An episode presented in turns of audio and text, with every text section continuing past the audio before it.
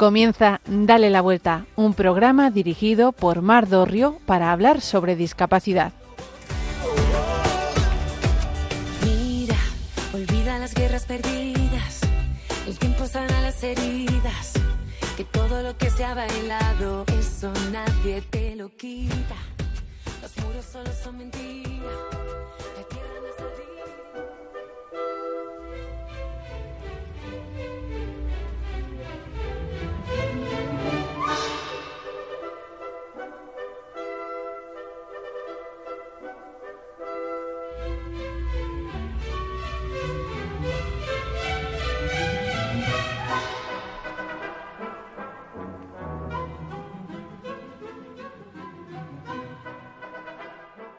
Bienvenidos a este Dale la Vuelta. Nos hace especial ilusión comenzar esta semana, la más importante del año con todos vosotros. Queremos animaros a que no se nos olvide lo realmente importante de estos días. Lo primero es desear feliz Navidad. No es ingenuo ni inocente el hecho de que quieran quitar la palabra Navidad de la ecuación. Hay muchas festividades. En mi tierra, a partir del 15 de agosto, tenemos celebraciones y patrones todos los días. Pero Navidad. Navidad solo el 25 de diciembre. De norte a sur, de este a oeste, el planeta se detiene para celebrar el nacimiento del bebé de Belén, el bebé de María. Así que deseemos feliz Navidad. No confundamos el medio con el fin. Una comida rica, una decoración espectacular, tienen sentido para darle importancia a estas fechas, pero no pueden ser el objetivo principal. No podemos llenar nuestro comedor de paparruchas si se nos desmorona la tarta al desmoldarla. No debemos olvidar que nuestra sonrisa, nuestro buen humor, es lo que realmente crea el ambiente de fiesta. También quiero recordarte que los héroes de estas fechas no usan capa, llevan delantal. Si eres tú el fantasma de las navidades pasadas que se ocupó de todo el trabajo, si eres el fantasma del presente que terminará las fiestas fregando las copas, y si todo el mundo cuenta con que seas tú el fantasma de las navidades del futuro que rellenará el pavo, enhorabuena, eres el superhéroe. Has sido seleccionado desde toda la eternidad para ser el embajador de la Navidad con tus seres queridos. Hazlo como lo haría Superman, sin pasar factura, sin enfurruñarnos con el ajetreo. Sé que es difícil, pero aquí te queremos dejar el gran truco para conseguirlo. Mira al bebé de María, ponte a sus pies y recuerda lo que ya le dijo en una ocasión a una mujer ajetreada. Solo una cosa es importante. Ponte a sus pies antes de que arranquen estas fiestas y lo, lo demás te lo dará por añadidura.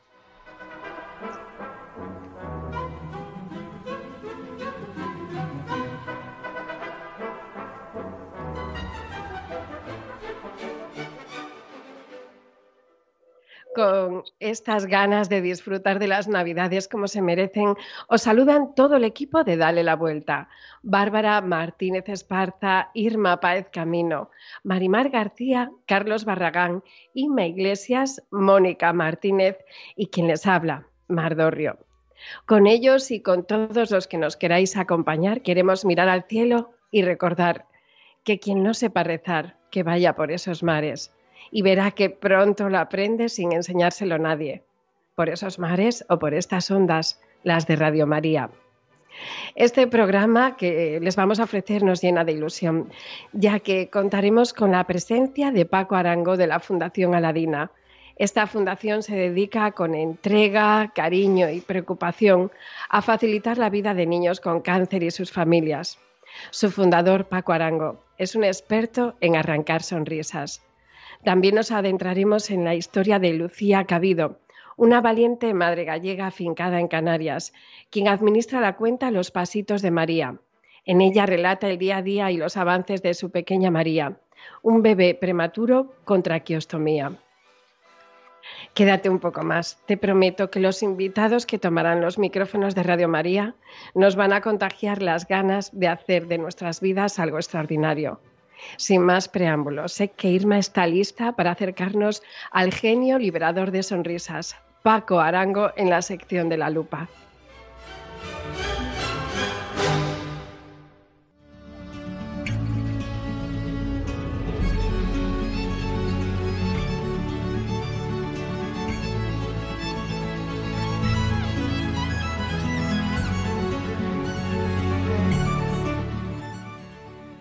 Hola Irma, buenos días. ¿Qué tal estás? Sé que han sido unos días un poco duros en tu casa. Despedir a, un abuelo, despedir a tu suegro, ha tenido que ser difícil. Hola Mar, sí, ya estoy bastante mejor, pero como tú bien dices, ha sido una despedida, han sido unos días tristes. Eh, mi suegro se fue en paz, tranquilo, que eso es lo importante, y ahora pues está en el cielo. Las despedidas siempre son tristes, pero no podemos ni queremos olvidarnos que solo es un hasta luego. Sabemos que volveréis a celebrar la Navidad todos juntos en el cielo. Eso es, eh, y además con muchas ganas. Pero bueno, estamos aquí para contaros más cositas y este, como tú bien dices, es un programa muy especial, es nuestro último programa del año y además no queremos dejar de dibujar esas sonrisas fantásticas.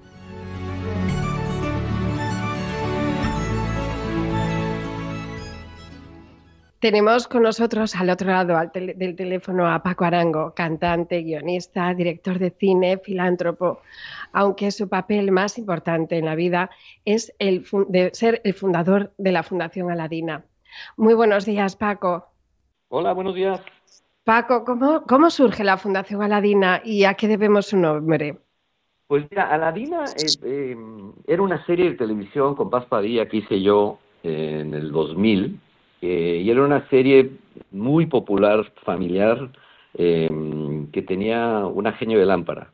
Entonces, eh, yo empecé un voluntariado en esa época ayudando a niños con cáncer y, y justamente coincidió eh, con Aladina. Entonces, lo que iba a ser un voluntariado de una vez a la semana se convirtió en un día tras otro día, tras otro día, y de repente me encontré a los cuatro meses yendo todos los días al hospital eh, eso no cambió en cuatro años, o sea, iba todos los días y a los cuatro años pues decidí que eso me tenía que sobrevivir, que estaba haciendo algo que era que funcionaba, así, empezó todo. Y entonces le puse a la Dina porque como yo traía la magia a los hospitales y la serie tenía que ver con, con magia, pues me pareció apropiado. Fantástico. Paco, en la Fundación Aladina trabajáis para que los niños y adolescentes enfermos de cáncer nunca pierdan esa sonrisa, pero ¿cuál es la labor de la Fundación Aladina? Mira, la labor es, lamentablemente en el cáncer infantil hay, hay un menú extenso de cosas que hacer. Lo primordial es estar con los niños y formar parte de su núcleo familiar. Porque si tú no eres parte del núcleo familiar, un verdadero amigo, el niño enfermo no, no, no, no, tiene lugar para ti. Entonces, verdaderamente tenemos gente maravillosa que se, que los arropa, que está con ellos, cuida a las familias. Tenemos personal médico en hospitales, estamos ya en más de 20 hospitales públicos, eh, con psiconcólogas. la psiconcóloga es la, psicóloga pediatra especializada en oncología eh, y es un poco como el punto entre el doctor, la familia. Es, es, es, es un, algo que la seguridad social no cubre, y que nosotros proporcionamos en muchos hospitales y es que es una labor absolutamente necesaria. Luego hacemos eh, mejoras hospitalarias muy importantes, UCIs, hemos hecho centros de trasplantes, hemos hecho alas enteras, el Virgen del Rocío en, en, Sevilla, hemos hecho todo nosotros, ahora estamos haciendo toda la unidad de oncología de Valdebrón en Barcelona, eh, con otras dos fundaciones catalanas, eh, con un coste de casi de 7 millones de euros, o sea, hacemos hospitales verdaderamente sitios extraordinarios para los médicos. Y luego eh, también mandamos niños a campamentos con cáncer, con niños a, campamentos en Irlanda y en Italia, donde tienen su experiencia de verano eh, gratis totalmente. Son una semana donde están con otros niños, eh, se dan cuenta que no son los únicos y son tan efectivos que los padres dicen, mira, me habéis devuelto a mi hijo antes del cáncer. Y podría seguir y seguir. Estamos en, en, en cada vez que hay un... Perdón, es que la pregunta es tan extensa que podría seguir. Dime. Y luego podríamos estar aquí todo el día hablando de la maravillosa labor que hacéis. Queremos concretar que eh, la Fundación Aladina ha donado al Hospital de Parapléjicos de Toledo un exoesqueleto que ayuda a caminar a adolescentes con lesiones medulares derivadas del cáncer ayudándoles a caminar de una forma más natural. Háblanos, por favor, de este gran avance. Bueno, es una maravilla. Es, es, es como, como si estuvieses viendo Robocop. Es un esqueleto que se acopla al niño y, hace que el niño pueda tener eh, una sensación de movilidad que no tiene de otra forma. y es eh, y muy contentos de haber participado en eso. Paco, otro de vuestros grandes proyectos, además actuales, es la creación de un nuevo hospital de día en oncohematología infantil y trasplantes en el Hospital de la Paz en Madrid, con el objetivo de convertir esos espacios en los que los niños están enfermos y pasan gran parte del tiempo allí ingresados y sus familiares, para convertirlo en esos lugares más alegres, más cómodos y adaptándose siempre a sus necesidades. Cuéntanos este proyecto tan atrayente, por favor. Bueno, es un, es un hospital muy importante porque es el Hospital de Día de la Paz eh, eh, para hacer algo mucho más extraordinario. Es un sitio muy necesario que va a ser extraordinario. Estamos todavía recaudando el dinero porque, claro, no podemos pedirle a nuestros socios ese dinero porque cuando tú de repente vas a, a derribar algo, pues no, no es plan que de repente un socio ponga dinero pensando que en 10 años eh, tiran ese hospital, ¿no? Irma, qué, impresión hablar con Paco Arango, que se nos ha, nos ha tenido que abandonar porque la Fundación Aladina tiene que seguir funcionando, pero nos hemos quedado encantadísimas de tenerle aquí en los micrófonos de Radio María. Fíjate, Irma, que una de las cosas que más me ha cautivado es eh, el trabajo que están haciendo con las Epic Kids, porque si hablo con este término, que casi me cuesta pronunciar, eh, mucha gente no sabrá lo que es, pero eh, les queremos explicar a todos los que nos están oyendo que la Fundación Aladina está impulsando un primer proyecto de investigación con organizaciones internacionales y con diversos hospitales eh, para recoger el impacto de la nutrición en los efectos de los durísimos tratamientos contra el cáncer. Eh, aquí es espectacular, Irma. La verdad es que eh, la Fundación Aladina no deja de sorprendernos. Todos pensábamos que la cantidad de cosas que hacían, pero es que eh, se nos ha quedado cortas. O sea, es que hacen muchísimas cosas. Tú hablas del proyecto Epic Kids. Hay otro de los grandes proyectos que es el gimnasio para el Hospital Universitario Virgen de Arrisaca, en Murcia. Eh, donde los niños y adolescentes con cáncer pueden realizar rehabilitación prescrita por los médicos. Esto es fantástico para que eh, todos esos niños, pues como él nos decía, ¿no? que se sientan en, su casa, que se sientan en, su hogar, acogidos eh, por la familia y, bueno, y que este trago pues lo pasen de la mejor manera posible. algo que yo creo que les tiene que chiflar por aquí, por el norte, es eh, un proyecto en Asturias llamado Territorio de Juego, con el que quieren llevar, llenar de color y alegría todas las zonas infantiles del Hospital Universitario Central de Asturias. Eh, dan ganas de, de, no sé, de apoyar 100% esta fundación. Y una de las cosas que ya es, bueno, como estamos entrando ya en la Navidad, pues una de las cosas que, que ha hecho la Fundación Aladina es Aladina Christmas Weekend, que es bueno pues una forma digamos de eh, financiar esos proyectos o parte de esos proyectos con la cantidad de cosas que ellos tienen, el merchandising es increíble, es eh, pues para ayudar a los niños desde tazas, camisetas, sudaderas, pulseras, muchísimas cosas que eh, para ayudar a esos pequeñines que tienen cáncer y hacer esa vida más, lo que decimos, más fácil, dentro de lo difícil, hacerlo más fácil. Irma, yo te confieso que mm, en mi lista de películas navideñas, el clásico que nunca falla es Maktub. No sé si tú lo viste, pero si no lo has visto, eh, te la tienes que apuntar porque, mm, fíjate, yo me resistí muchos años en verla porque era como, uff, qué pereza, no me apetece ver una peli de niño con cáncer y, mm, tenía un hijo que me insistía, me insistía y, y te cambia la perspectiva de la enfermedad, te cambia, bueno, es un abrazo a la esperanza, un abrazo de la mano de la Virgen de Guadalupe, que, hace poco fue su festividad, y, yo se la recomiendo a todos, a todos los que nos están oyendo, porque es la obra, para mí la obra excelsa de Paco Arango. Pues mira, yo no la, no la he visto, pero tomo nota. Tomo nota y seguro que esta Navidad me uno a ti y también voy a esa película. Y bueno, desde aquí la lanzamos y se la aconsejamos a, a todos nuestros oyentes.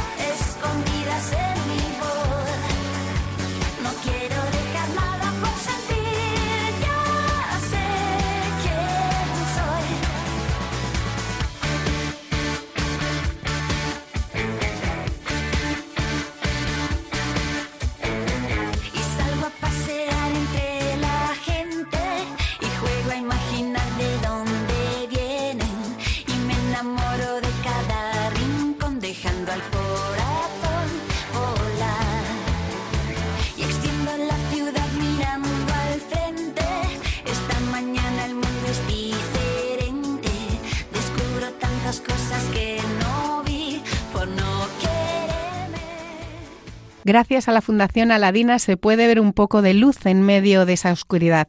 Queremos ser vuestro altavoz para la discapacidad, así que si vosotros también queréis hablar de vuestra fundación, asociación, trabajo o de vosotros mismos, siempre y cuando tengáis relación con el mundo de la discapacidad, ya sabéis que este es vuestro espacio. Hoy os animamos a que nos contéis en las redes ese cáncer que habéis superado, que nos habléis de ello. Vuestra opinión es muy importante y puede ayudar a muchas personas. Podéis escribirnos y dejar vuestros mensajes en dale la vuelta arroba radiomaria.es o en nuestra cuenta de Instagram arroba dale la vuelta radio. Ya sabéis que estaremos encantados de escucharos. Y hoy me quiero despedir con una frase de Paco Arango. Los niños son valientes, campeones, y una sonrisa suya es lo más valioso del mundo. Aladina es lo mejor que he hecho en la vida. Irma, me despido de ti, pero solo un poquito. Te pediré que vuelvas por aquí para recordarle a nuestros oyentes cómo se pueden poner en contacto con nosotros.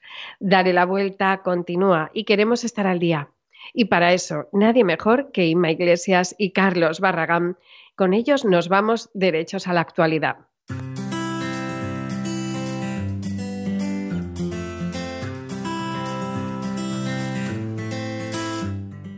Postales de Navidad elaboradas de forma artesanal por los usuarios del Centro Ocupacional de Tarazona con diversidad funcional.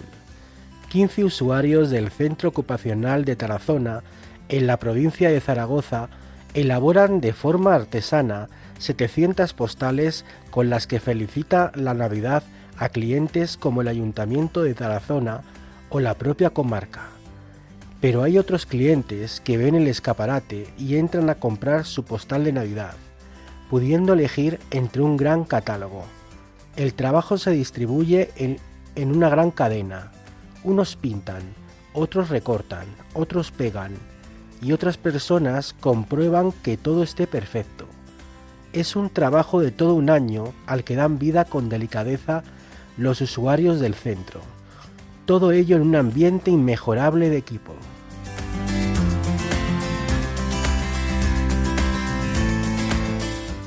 Ocio inclusivo para personas con TEA. Irene Morán es especialista en TEA y creadora de la asociación Ventea. Crear espacios confortables para todos, hallar la accesibilidad universal, huir de lugares estancos para las diferentes capacidades del ser humano, afirma. Desde esta asociación promueven el ocio inclusivo para las personas con autismo, sus familias y amigos. Disfrutar de una película en el cine, de un concierto, de un parque de atracciones, etc., puede convertirse en un problema cuando lo hacemos con un niño o adulto con TEA. El mundo puede ser hostil para ellos a la hora de coger un autobús, hacer fila para entrar, desde Ventea facilitamos el dónde, cómo y de qué manera ir a disfrutar del ocio, explica Irene. A las personas con trastorno del espectro autista pueden molestarles los ruidos fuertes, los cambios violentos de luz, las aglomeraciones de gente o las esperas imprevistas. Por esta razón, realizan sesiones de cine neurodiverso, en las que las proyecciones se hacen con un volumen de sonido más bajo del habitual y con algo de luz en la sala, evitando la oscuridad total. Las películas empiezan directamente, sin anuncios publicitarios previos, y está aceptado poder levantarse durante la sesión. Además, la hora de entrada a la película se fijará en un horario diferente al de otras salas, para evitar las aglomeraciones de gente a la entrada o a la salida del cine. Por último, se colocarán apoyos visuales en el entorno y se habilitará una zona de descanso y juego para quienes decidan abandonar la sala.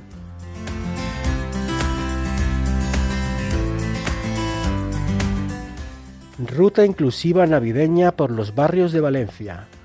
El Ayuntamiento de Valencia, a través de su Concejalía de Turismo, con motivo del Día de la Constitución Española y de la Navidad, ha puesto en marcha para todos sus vecinos visitas guiadas gratuitas por diferentes barrios de Valencia. El consistorio quiere dar a conocer en esta época navideña tan familiar el patrimonio y la historia de los distintos barrios valencianos se han incluido visitas guiadas gratuitas para personas con diversidad funcional, con discapacidad intelectual y auditiva, pertenecientes a la Federación de Personas Sordas de la Comunidad Valenciana y se hace a través de la lengua de signos con un intérprete. Un total de 54 rutas por toda Valencia se están realizando desde octubre y terminarán el 23 de diciembre.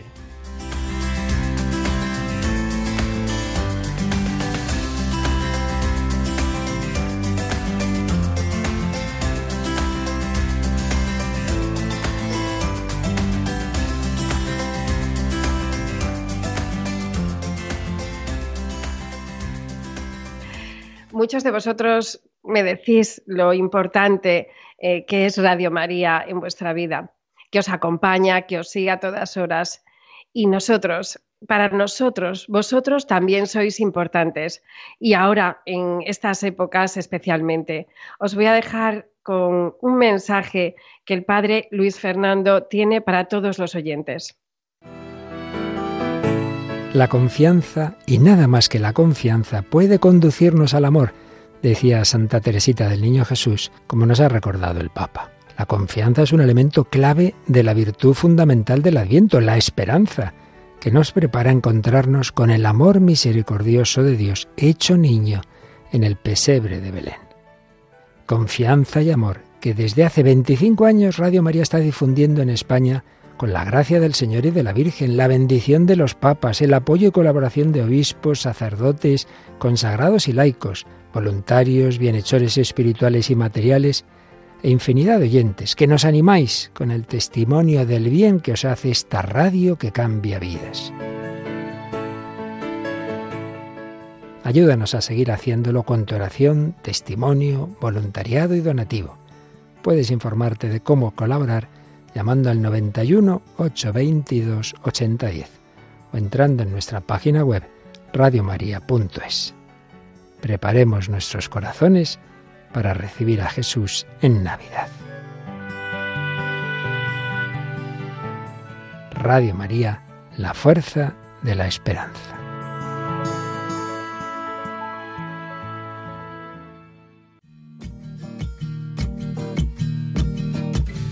cruzando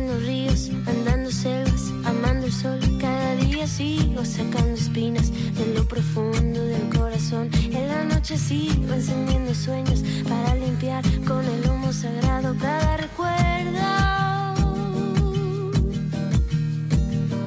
Cuando escriba tu nombre en la arena blanca con fondo azul, cuando mire cielo en la forma cruel de una nube gris, aparezcas tú.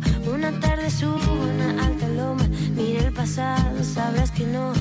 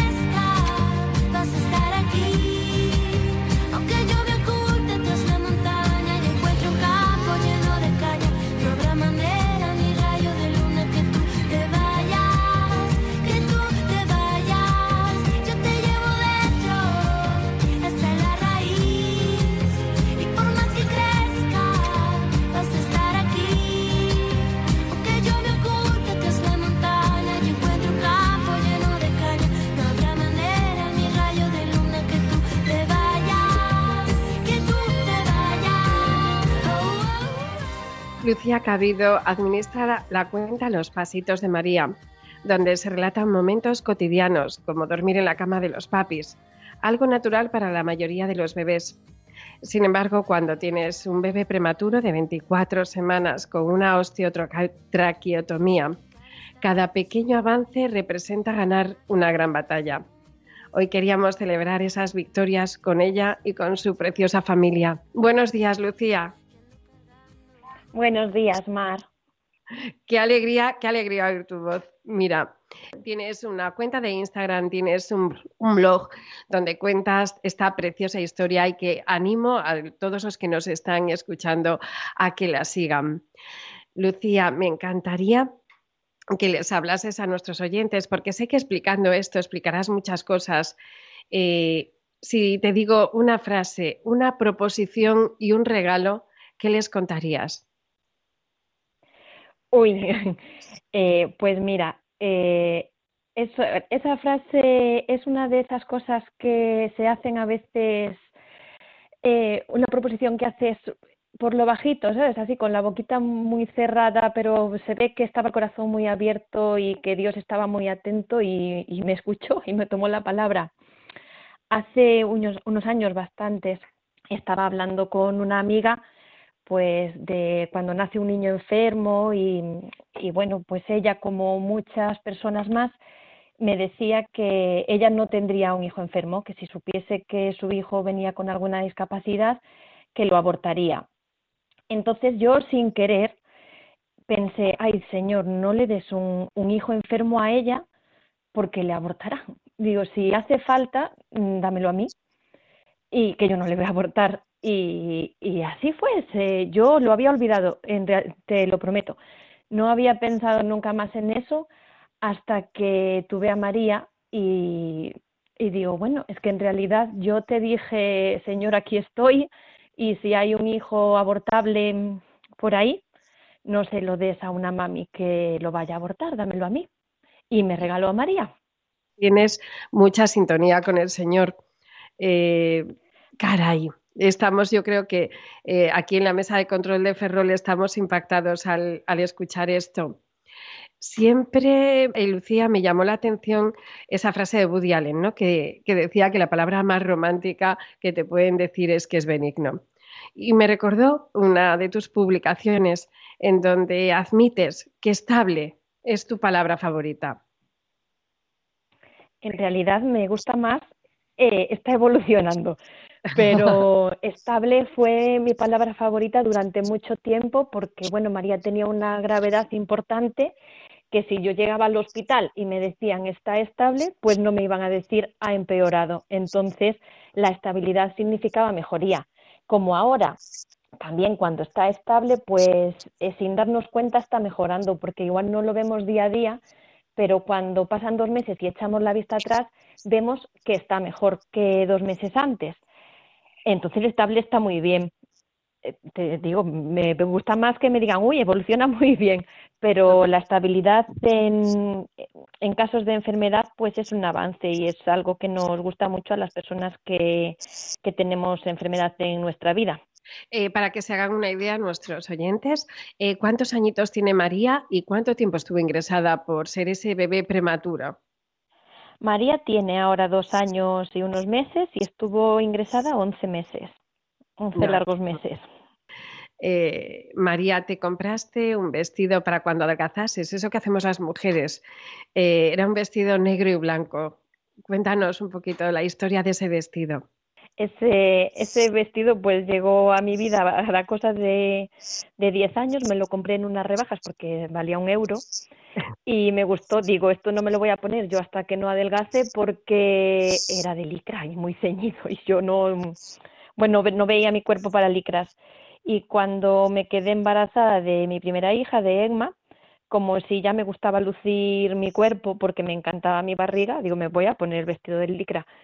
Y, me lo puse mucho durante el embarazo y el día que rompí aguas, en el embarazo de Emma me lo puse porque me parecía más cómodo eh, mancharme las piernas que un pantalón y fue el vestido que llevé para dar a luz. Y después, en el embarazo de María, un día que me encontraba un poquito mal y, que, y fuimos al hospital a ver si estaba todo bien, me puse ese vestido de casualidad. O sea, pues, abrí el armario, fue el primero que pillé y mi marido me dijo, ¿en serio te vas a poner el vestido de, ir a parir? Como diciéndome, a ver, que no es momento de dar a luz todavía. Y yo sí, así medio en broma le dije, bueno, si no sale la cosa como la otra vez, pues ni tan mal. Y él se quedó pensando y me dijo, bueno, sí, sí, es verdad, llévalo. Y en esa ocasión no me ingresaron, pero dos días después rompí aguas. Yo no me iba a poner ese vestido más porque, o sea, no me lo iba a poner en ese momento porque estaba sucio, me lo acababa de poner. Y me puse otro y mi marido me dijo, no, no, ponte el vestido blanco y negro. Eh, que él es medio supersticioso diciendo mm, que ese nos va a dar suerte. Y me lo puse. Y ya hasta su hermana le identifica como el vestido con el que estaba María dentro, porque supongo que recuerda que nos hicimos una foto antes de salir al hospital. Esa foto la podéis, eh, la pueden ver todos ustedes en sus redes. Eh, una foto los cuatro. Sí, es que en ese momento yo eh, tuve miedo de que fuese eh, la última vez que estábamos los cuatro juntos, porque claro, es que rompí aguas en la semana 23, eso no es muy halagüeño. Y, y no teníamos, es que no somos muy de fotos nosotros, entonces no teníamos muchas fotos los cuatro de, de tener la barriguita y estar Emma y digo, no me puedo ir a casa sin hacernos una foto los cuatro porque quería tener ese recuerdo para Emma, para decirle, aquí estaba tu hermana y aquí estábamos juntos. Eh, antes de, de, este embarazo, ¿eras consciente de la frontera que hay de 23 a 24 semanas del embarazo? No, no tenía ni idea, la verdad. Además, como tenía la experiencia de otro parto prematuro eh, con EGMA, que me puse de, de, parto, con amenaza de parto en la semana 29 y me lo pararon y me pusieron medicación para la maduración pulmonar y todo esto, yo pensaba que era el mismo protocolo, no sabía que había una barrera. ¿Qué pasa? ¿Perdón? Para todos los que nos están escuchando, que a lo mejor, no, gracias a Dios, no se han visto en esa tesitura, ¿qué pasa? ¿Cuál es el protocolo de los hospitales antes de la semana 24? Pues a ver, lo que, lo que se, se dice o está medio, medio, demostrado es que la viabilidad eh, fuera de la, del útero materno empieza en la semana 24. Yo sé que ya hay algunos protocolos que hablan de viabilidad a partir, a partir de la semana 23, aunque la probabilidad eh, de supervivencia sea menor. Entonces, eh, eso es lo que, lo que te dicen, ¿no? Que empieza la viabilidad en ese momento, en la semana 24. El ¿Y protocolo eso de actuación, eh, ¿consecuencias a la hora de, de, actuar en el hospital o en la vida del bebé? No, en, de la actuación médica. Pues eh, eh, antes de la semana 24 se espera y en muchos casos, tristemente, se le recomienda el aborto a, a los padres. Pero... ¿Y si el bebé nace? Si el bebé nace, a nosotros nos dijeron, muy mal utilizada esa expresión, nos dijeron, si nace ahora no se va a hacer nada, como dándonos a entender que no se iba a luchar por su vida. En realidad, si nace y nace con, con vida, se lucha por, por mantenerla sí es verdad que es poco probable que un, un, bebé que nace en la semana 21, por ejemplo, ya nazca con vida, pero normalmente se, se, lucha por mantener a ese bebé con vida. Lo que sí se dice es que si nace en una semana muy temprana, no se, no se reanima si nace sin latido porque, bueno, porque los daños pueden ser muy importantes.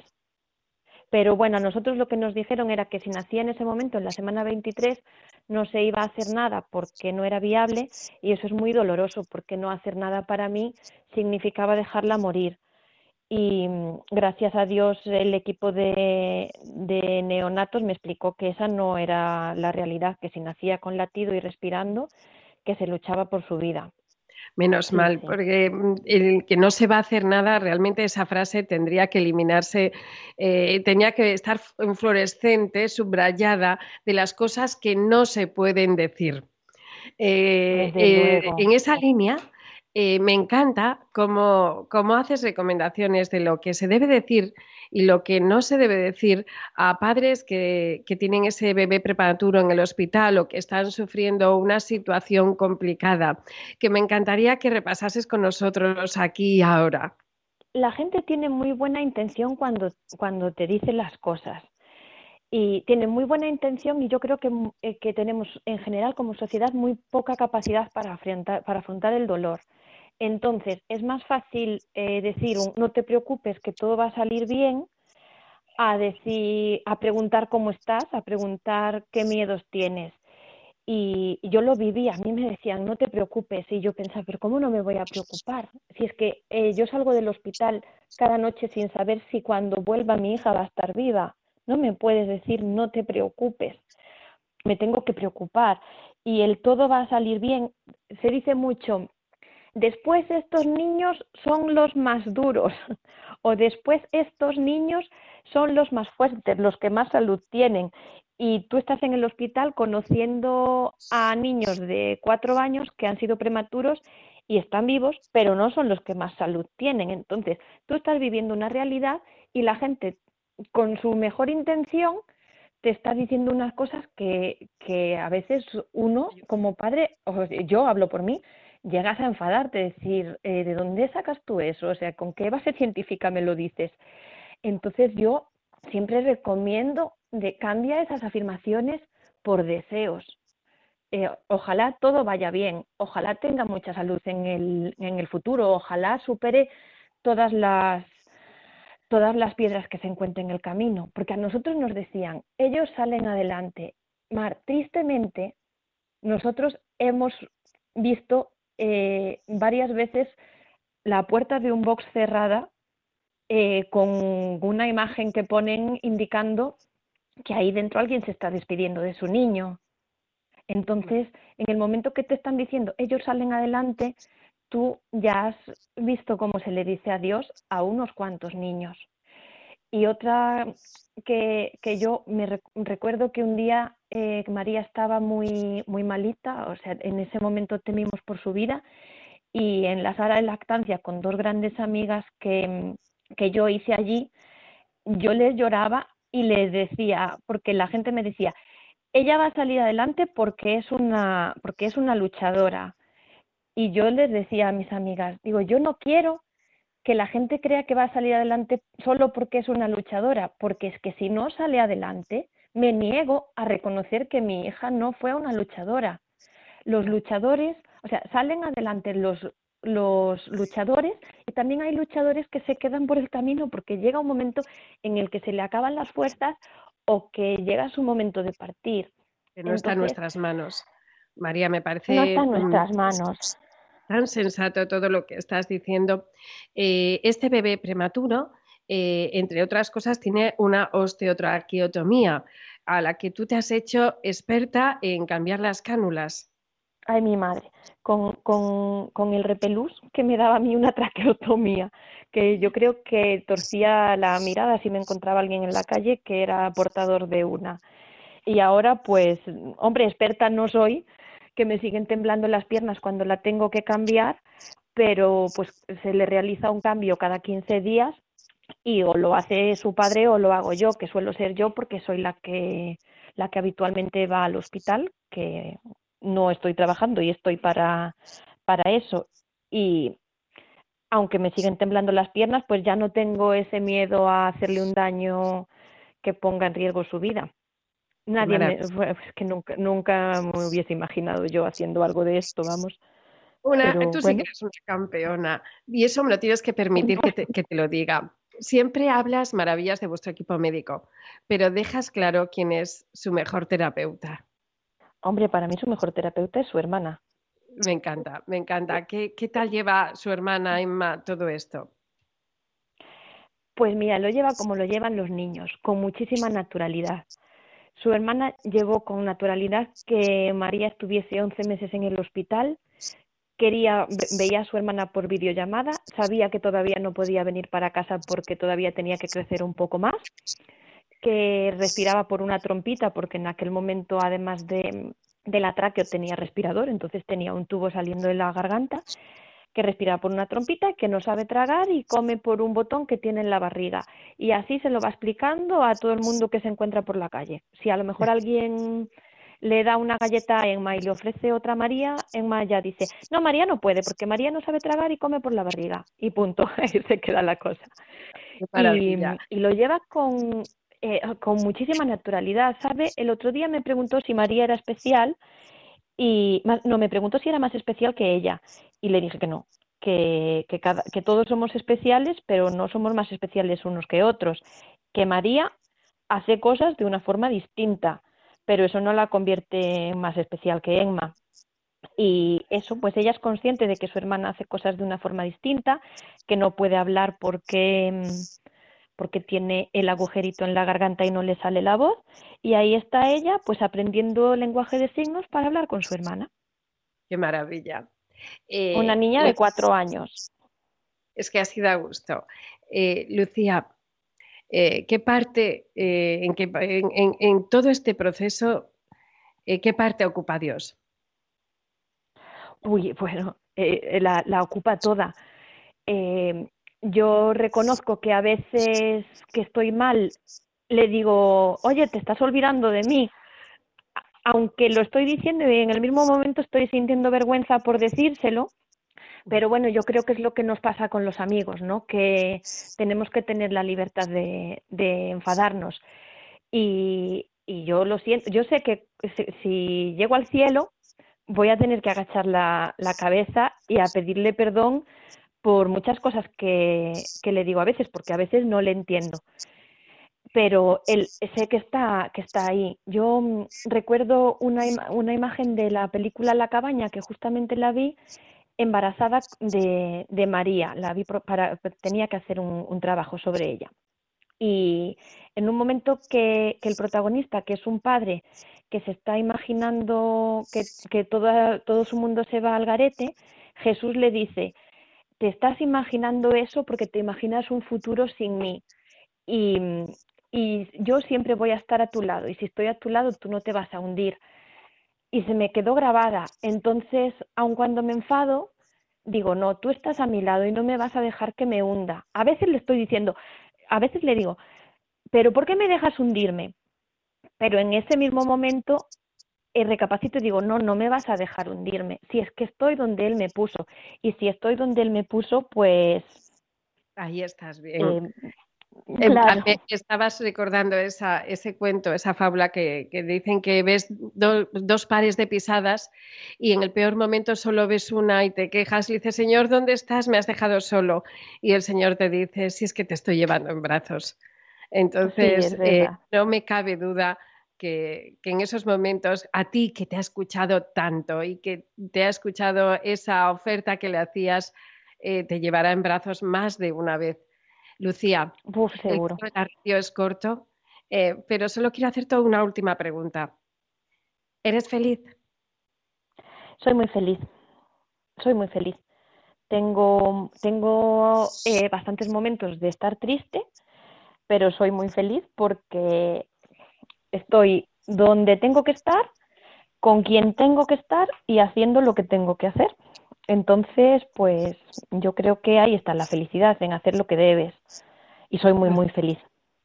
Lucía, pues eh, nos ha encantado escuchar tu historia, nos ha encantado tenerte aquí y ya sabes que los micrófonos de Radio María son tu casa. Gracias por este ratito y espero algún día poder verte aquí en nuestra tierriña. Ay, sí, que sea pronto. Gracias, chao. Nos despedimos de Lucía, pero no se vayan de ahí porque llega la sección más curiosa del programa. Nos vamos con Bárbara Martínez Esparza al ¿Sabías qué?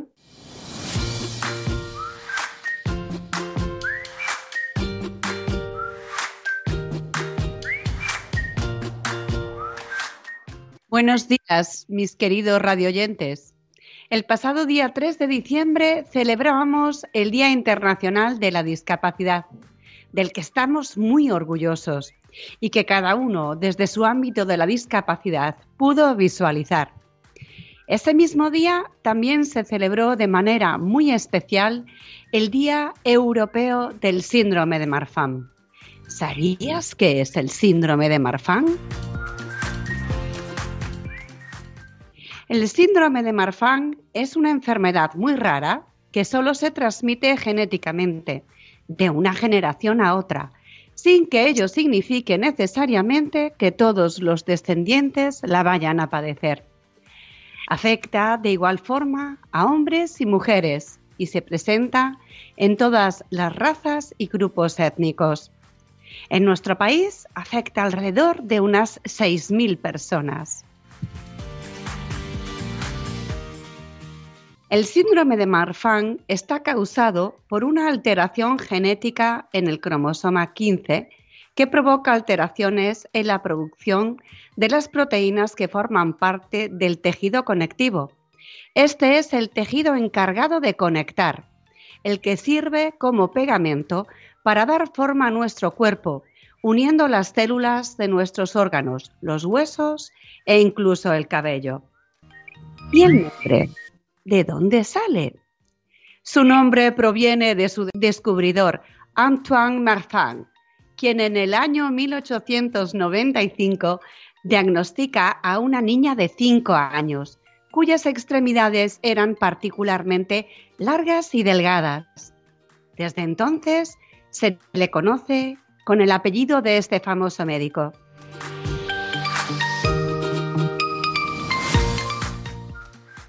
¿Y cuáles son sus características? El síndrome de Marfan afecta más frecuentemente al corazón, los ojos, los vasos sanguíneos y el esqueleto. Son personas generalmente altas y delgadas y suelen tener sus brazos, piernas y dedos inusualmente largos. Como afecta casi a cualquier parte del cuerpo, puede provocar una gran variedad de complicaciones y desarrollarse de manera leve a grave. Si la aorta, vaso sanguíneo de gran tamaño que lleva la sangre desde el corazón hacia el resto del cuerpo, es el que la que se ve afectada, esta alteración puede incluso llegar a poner en riesgo la vida. De hecho, la esperanza de vida ha aumentado mucho, pasando de los 42 a los 72 años gracias a los avances, sobre todo en cirugía preventiva de la aorta. ¿Y tiene tratamiento el síndrome de Marfan? En la actualidad no existe ningún tipo de cura para este síndrome, por lo que su tratamiento pasa por atender las necesidades específicas de cada persona.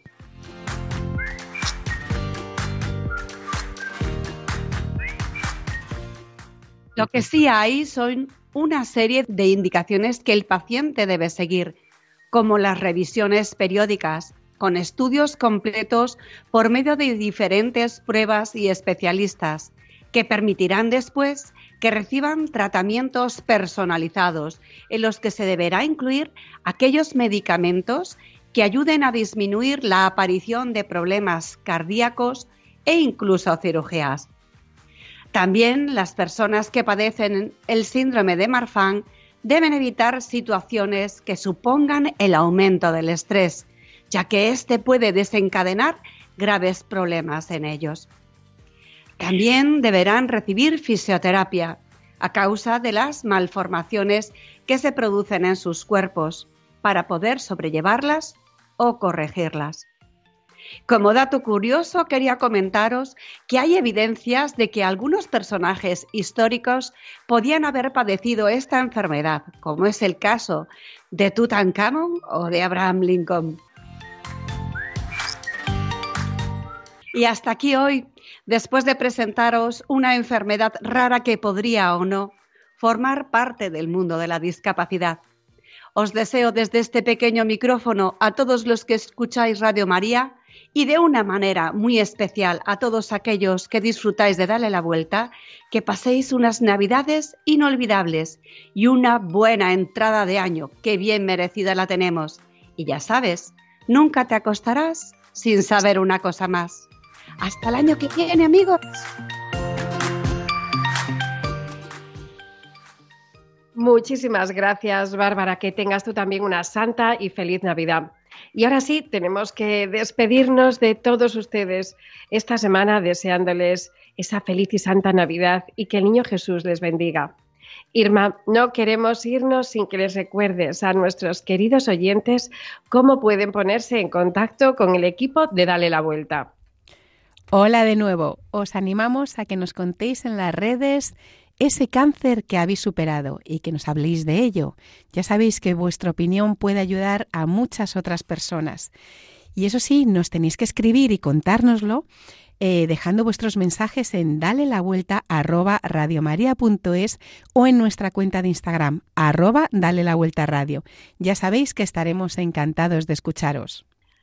Pues muchísimas gracias Irma. Y ahora sí, nos vamos. Volveremos con todos ustedes el 15 de enero.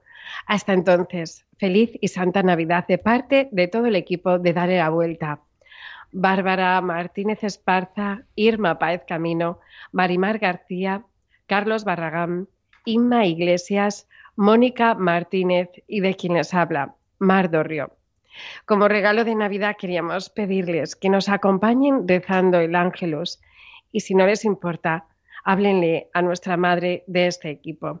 Feliz y Santa Navidad. Nos vemos en el 2024.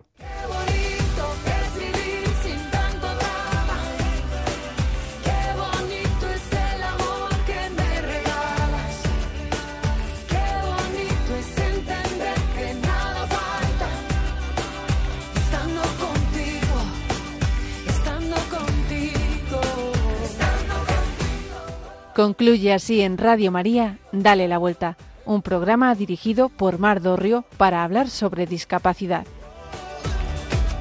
Mira, olvida las guerras perdidas, el tiempo sana las heridas, que todo lo que se ha bailado, eso nadie te lo quita.